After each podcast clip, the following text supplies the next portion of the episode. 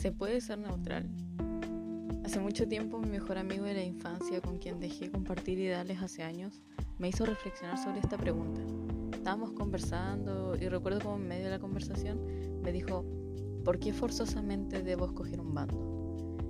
Y en el momento no le respondí, no sabía qué decirle, pero después de pensarlo es como bastante obvio que no tenía por qué hacerlo.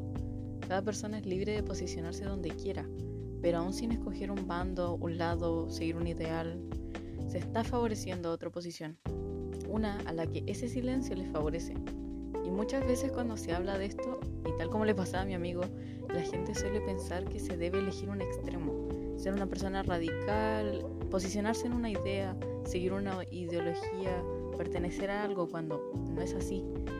El hecho de estar en silencio, de no querer informarse, ya es una opinión y es ponerse en una posición dentro de la sociedad. Yo creo que es importante que aun cuando hay gente que quiere mantenerse neutral y al margen, no tienen que perder ese sentimiento de, de sociedad y de decisión, de pertenecer a algo, porque es imposible. Llegué a la conclusión de que es imposible mantener una neutralidad total, pertenecer a el margen, porque ese margen no existe.